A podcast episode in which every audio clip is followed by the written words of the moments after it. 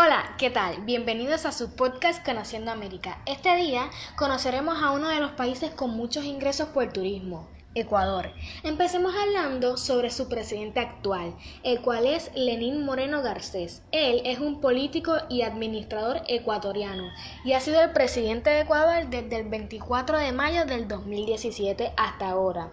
Antes de ser el presidente, él fue el vicepresidente mientras Rafael Correa estaba al mando. Es decir, que Lenin fue su predecesor. Desde el 2017, la economía total asciende a los 180.177 millones de dólares. Ecuador tiene un PIB per cápita nominal de 5.848 dólares. Un dato curioso es que en Ecuador antes su peso oficial era el sucre, el cual 5 sucre equivalían a un dólar. Ahora usan el dólar ya que en cierto momento el sucre devaluó en un 52% y su tasa anual tuvo un deslizamiento de un 105%, por lo que en el 2000 empezaron a usar el dólar.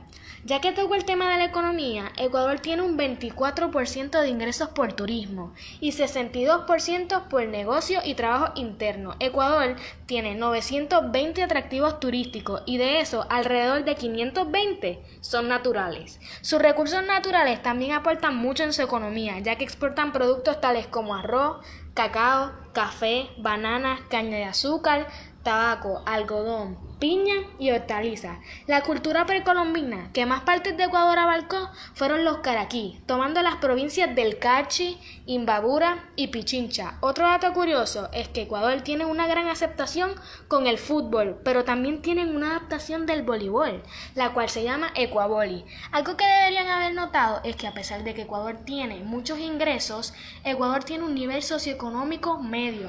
No son ni ricos ni pobres, tienen lo necesario y sus niveles de pobreza son extremadamente bajos. Otra cosa a recalcar es que el gobierno de Ecuador tiene una gran aceptación por su pueblo. Hasta ahora su presidente ha sabido manejar su cargo y al país.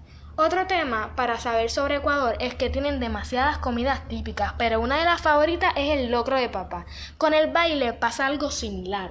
El baile típico depende de la región de la que estemos hablando. Si hablamos de la costa, sería la marimba y de la sierra sería el San Juanito. Algo de suma importancia es que la fiesta más importante para ellos es el día de la declaración de su independencia nacional, la cual se celebra el 10 de agosto.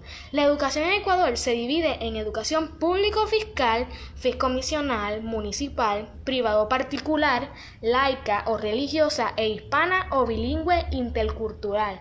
Esos no son todos los temas para hablar de Ecuador, pero hasta aquí la dejamos. Ojalá que esta información les sirva y les haya gustado.